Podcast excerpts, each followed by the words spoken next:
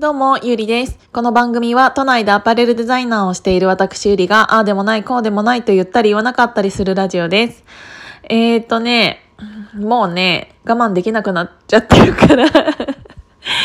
もう、あの、来年の旅行に向けて、皆さんを私のこのね、私のボイスで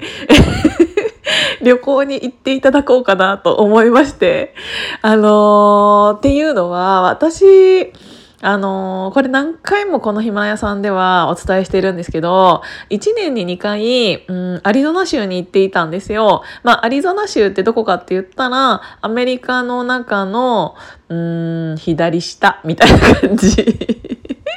超適当。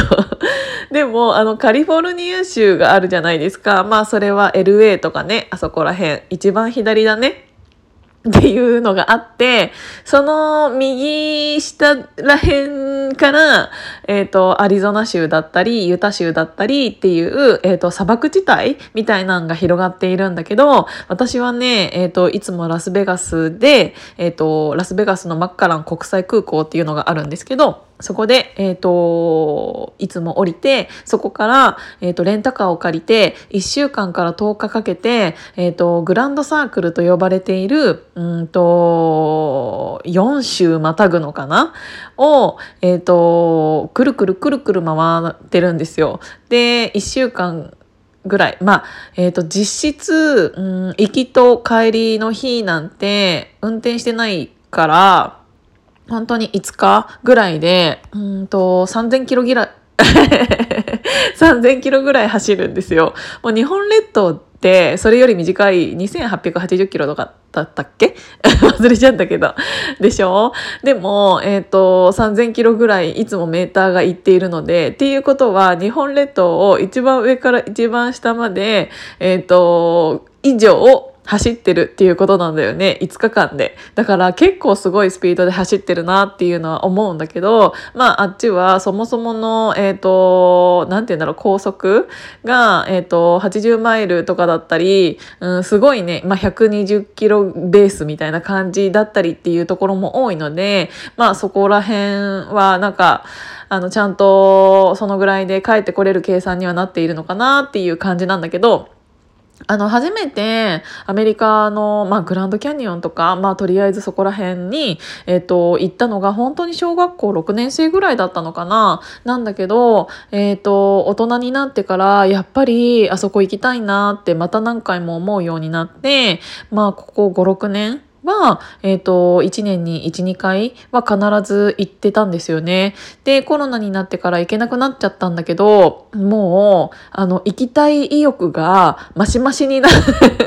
マシマシになりすぎて、今日はその中でも、えっ、ー、と、セドナっていう街についてお話ししようかなって思います。そもそもなんで私が1年に1回じゃなくて2回になったかって言ったら、私が毎年毎年同じところに行くから、え、ゆりちゃんまたアリゾナ行ってたの？っていう話になって、でなんでさ、そんなに、普通1年に、えー、あ、1年にっていうか去年もアリゾナ行ってたんだから、今年はヨーロッパ行くとか、なんかもっといろんなとこ行かないの？って言われてたんだけど、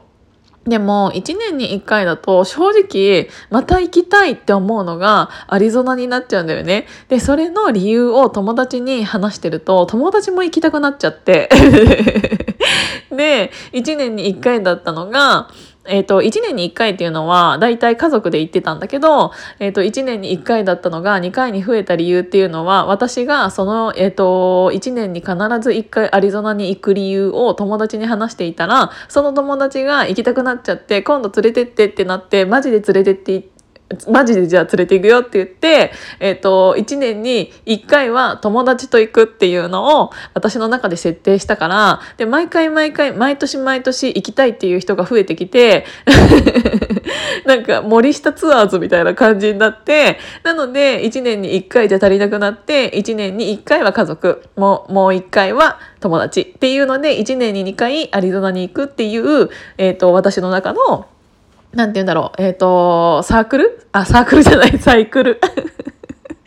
サイクルができたの。で、えっ、ー、と、その中でも一番行っているところっていうのがセドナかなと思って、うんと、そのセドナについてちょっと今日はお話ししたいなって思います。もうほら、この前置きで5分喋っちゃってる。まだセドナの話、一個もしてないのに、もう5分経っちゃってる。やばいなどうしようかな。まあ、一回ちょっと、あのー、軽い感じでお話ししようかな。えっ、ー、と、セドナっていうのは、ラスベガスからだいたい4時間ぐらいかな。えっ、ー、と、うん、右下ら辺に 下っていったところなんだけど、そこっていうのはアメリカの中でも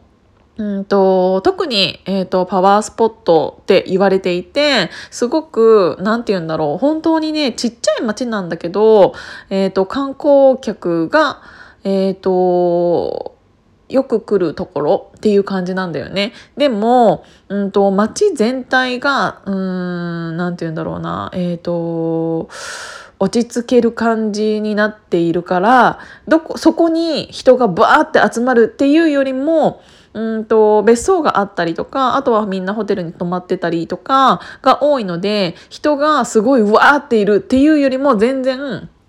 人がすごい少ない感じ。だからこそ、えっと、いつも東京都内で働いている生きている私としては、えっと、すごくいい街だなって思ってます。で何があるかって言ったら、うんと、四大ボルテックスっていうのが、えっと、有名かな、えっと、ボルテックスってラテン語で言うと渦巻きっていう意味らしいんだけど、うんと、すごいパワーパワースポットみたいな感じだよね。で、えっ、ー、とハイキングコースだったりうんと、トレッキング？コースだったりっていうのが、えっ、ー、と、各ボルテックスに設定されていて、まあ、ボルテックスっていうのは結局すっごい大きい岩みたいな感じなんだよね。で、えっ、ー、と、ベルロックっていうのとかもすごく有名だし、あと、スヌーピーロックとかもなんかいろいろ言われたりしているし、あれ？それってセドナだったかな？忘れちゃった。まあ、そうそうそう。でも、あの、本当に赤い大きい岩に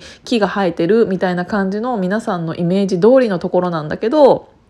街全体が本当に可愛くて、そういうボルテックスがすごくたくさんあるの。だから、えっ、ー、と、チャリとかを、うんと、レンタルして、夏とかは、あの、チャリで、あの、サイクリングしている人たちもいるし、もう本当にエアロビみたいな感じで。だからすっごい気持ちいいの。なんか街の、街には信号が基本的になくて、あの、なんて言うんだろうな、信号代わりになる、うん、あれなんていうの？円形の 円形一周回らせるやつ。で、あの、好きなところで出てくださいみたいな感じの道あるじゃないですか。基本的には、それで、えっ、ー、と、賄っている感じだから、街に信号というものがないことによって、こんなにも自然っていうのが、やっぱり自然と同居してるみたいな感じなんだよね。で、えっ、ー、と、特に私が、うんと、好きなのが、うんホーリークロスチャペルっていうところなんだけどあのそういう岩山に、えーと、十字架がぶっ刺さってるような、えーと、チャペルがあるの。でチャペルだからもちろん何て言うんだろうな、えーとキリスト教？であのイエス様 が、えっ、ー、と、祀られているみたいな感じなんだけど、もう本当にね、ホーリークロスチャペル、セドナで調べてもらったらすぐに出てくると思うんだけど、そこに登るまでの、うんと、道もくねくねしていて、えっ、ー、と、いろんなサボテンとかに囲まれていて、めちゃめちゃ可愛いし、本当に岩山に刺さってるんですよ、十字架が。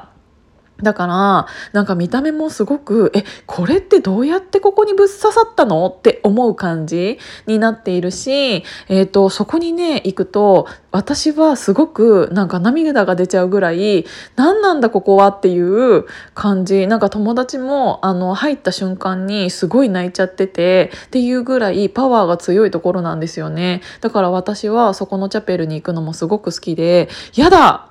く、もう9分半も喋ってる。あ、まだ、チャペルの話しかしてないのに。あでも、こうやって、あの、一つずつ言っていくのもいいね。とりあえずね、今回は、ホーリークロスチャペルについてお話しさせていただきました。行きたくなったかな？ちょっと調べてみて。今日も聞いていただいてありがとうございます。じゃあまたね